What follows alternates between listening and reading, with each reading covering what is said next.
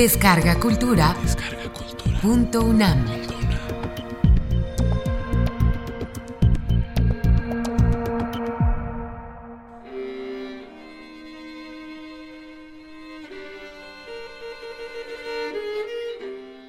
Autobiografía de San Ignacio de Loyola. Texto recogido por el padre Luis González da Cámara entre 1553 y 1555.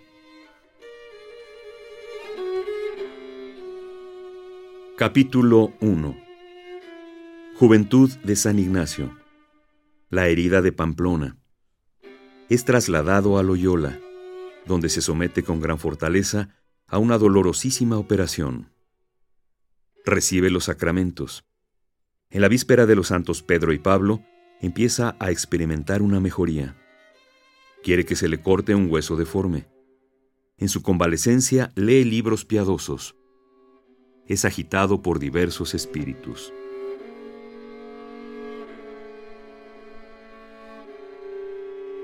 Hasta los 26 años de su edad fue hombre dado a las vanidades del mundo, y principalmente se deleitaba en ejercicio de armas, con un grande y vano deseo de ganar honra.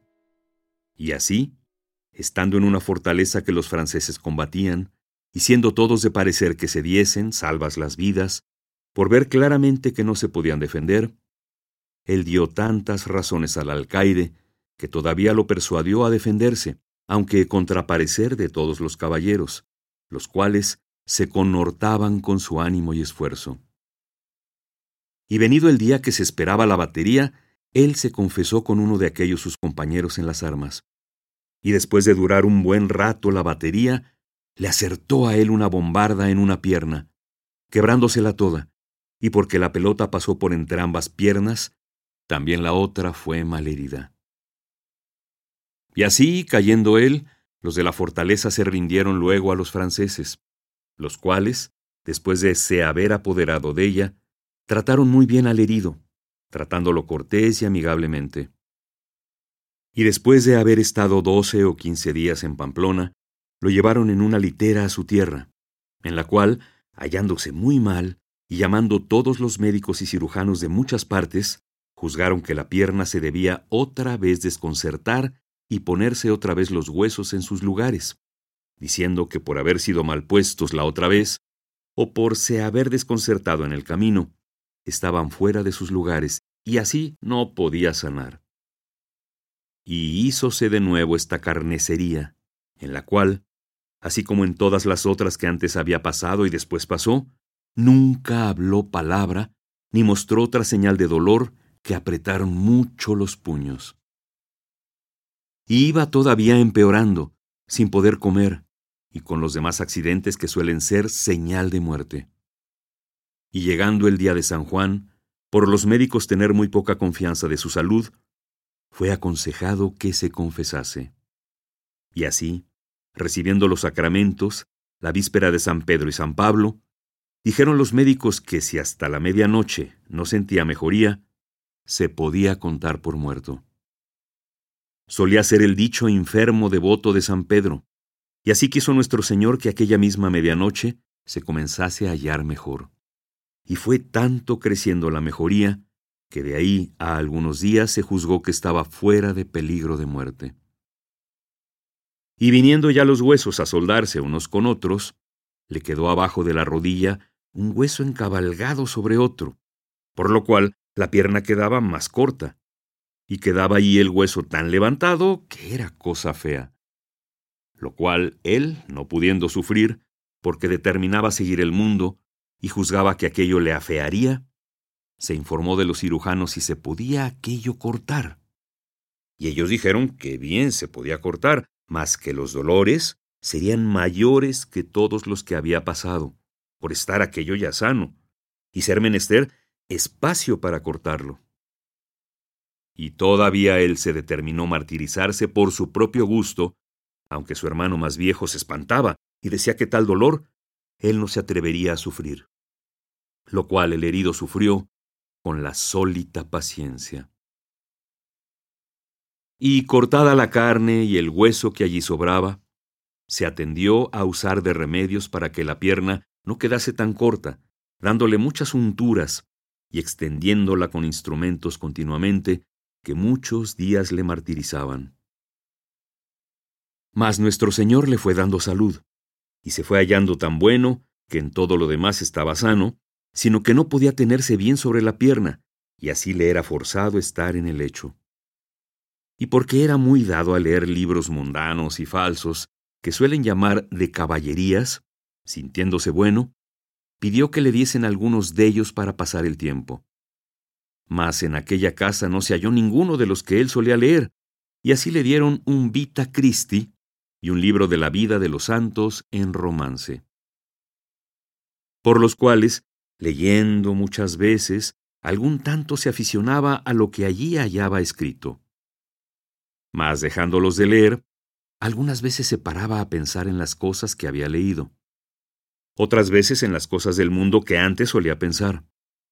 Y de muchas cosas vanas que se le ofrecían, una tenía tanto poseído su corazón que estaba luego embebido en pensar en ella dos y tres y cuatro horas sin sentirlo, imaginando lo que había de hacer en servicio de una señora, los medios que tomaría para poder ir a la tierra donde ella estaba, los motes, las palabras que le diría, los hechos de armas que haría en su servicio y estaba con esto tan envanecido que no miraba cuán imposible era poderlo alcanzar, porque la señora no era de vulgar nobleza, no condesa ni duquesa, mas era su estado más alto que ninguno de éstas.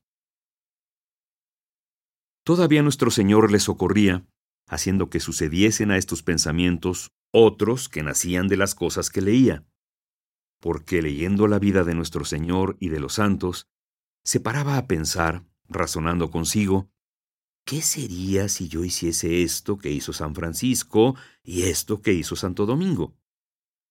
Y así discurría por muchas cosas que hallaba buenas, proponiéndose siempre a sí mismo cosas dificultosas y graves, las cuales, cuando proponía, le parecía hallar en sí facilidad de ponerlas en obra. Mas todo su discurso era decir consigo, Santo Domingo hizo esto, pues yo lo tengo de hacer. San Francisco hizo esto, pues yo lo tengo que hacer. Duraban también estos pensamientos buen vado, y después de interpuestas otras cosas, sucedían los del mundo arriba dichos, y en ellos también se paraba grande espacio. Y esta sucesión de pensamientos tan diversos le duró harto tiempo, deteniéndose siempre en el pensamiento que tornaba.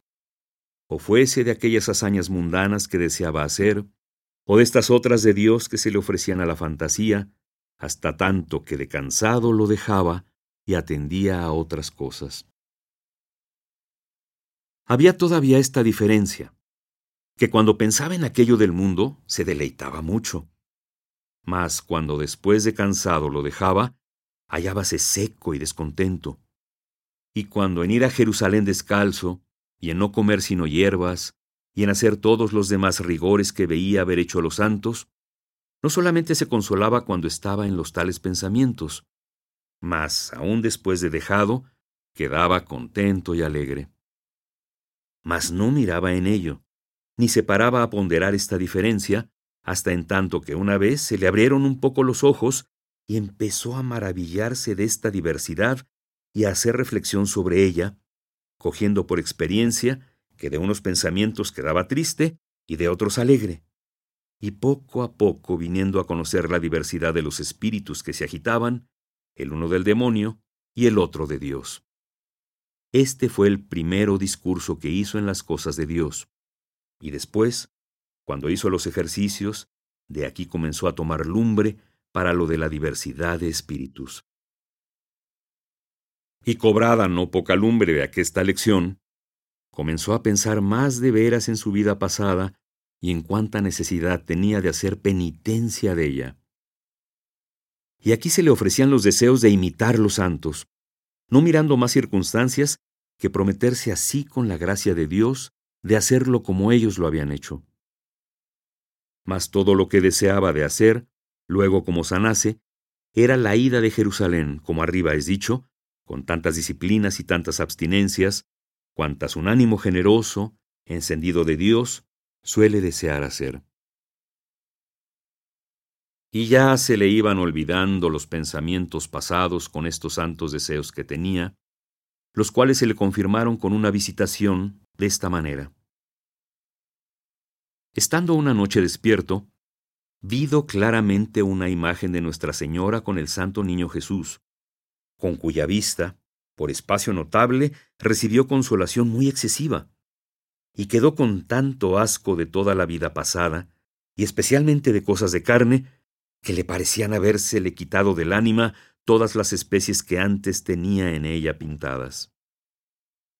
Así, desde aquella hora hasta el agosto de 53 que esto se escribe, nunca más tuvo ni un mínimo consenso en cosas de carne, y por este efecto se puede juzgar haber sido la cosa de Dios, aunque él no osaba determinarlo, ni decía más que afirmar lo susodicho.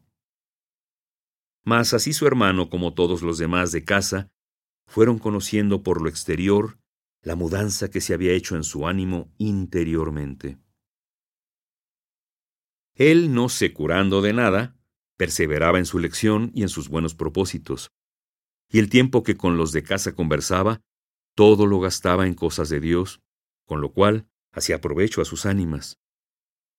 Y gustando mucho de aquellos libros, le vino al pensamiento de sacar algunas cosas en breve más esenciales de la vida de Cristo y de los santos. Y así se pone a escribir un libro con mucha diligencia, porque ya comenzaba a levantarse un poco por casa. Las palabras de Cristo de tinta colorada, las de Nuestra Señora de tinta azul. Y el papel era bruñido y rayado y de buena letra, porque era muy buen escribano. Parte del tiempo gastaba en escribir, parte en oración. Y la mayor consolación que recibía era mirar el cielo y las estrellas, lo cual hacía muchas veces y por mucho espacio, porque con aquello sentía en sí un muy grande esfuerzo para servir a nuestro Señor. Pensaba muchas veces en su propósito, deseando ya ser sano del todo para se poner en camino.